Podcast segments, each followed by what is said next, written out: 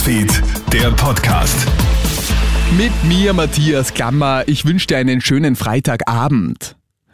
Menschen, die sowohl vollständig gegen das Coronavirus geimpft sind als auch infiziert waren, haben Studien zufolge den stärksten Schutz gegen das Coronavirus. Diese Hybridimmunität sorgt bis zu 20 Monate für einen hohen Schutz gegen eine erneute Infektion, heißt es in einer medizinischen Fachzeitschrift veröffentlichten Studie. Sie basiert auf Daten aus Schweden, bezieht sich allerdings noch nicht auf die Omikron-Variante. Droht uns bei Mehl und Gebäck bald ein großer Preisschock? Wegen des russischen Angriffskriegs werden gewaltige Ernteausfälle in der Ukraine erwartet. Die Erträge können um 50 Prozent und mehr einbrechen und das hätte fatale Folgen.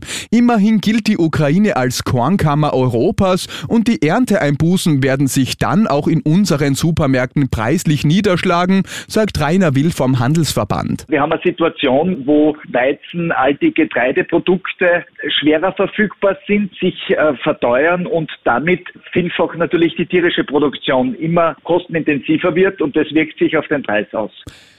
Die ukrainische Hauptstadt Kiew kann sich in der sechsten Woche des Krieges erstmals aus einer versuchten Umklammerung durch russische Truppen befreien. Die militärisch bisher gescheiterten Angreifer scheinen sich, wie aus Moskau angekündigt, aus dem Gebiet der Metropole komplett zurückzuziehen, auch aus dem nördlich gelegenen Tschernihiv.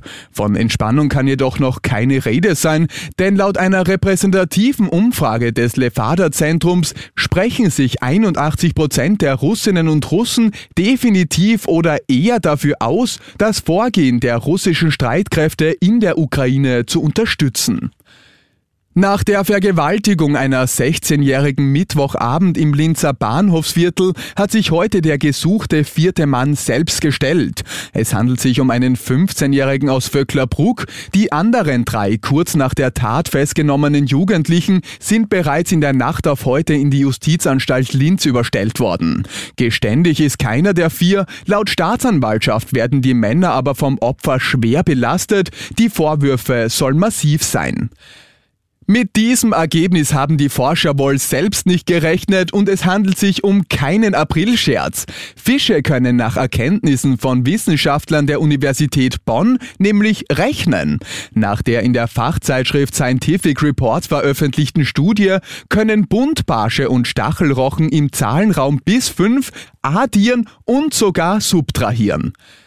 Und jetzt noch zu den wichtigsten Infos für Menschen, die aus der Ukraine nach Österreich geflüchtet sind. In ukrainischer Sprache von unserem Krone-Hit-Kollegen Anton Kotov. Доброго дня. Мене звуть Антон Котов, і я інформую вас у нашому подкасті новин з щоденними порадами щодо вашого перебування в Австрії українською мовою.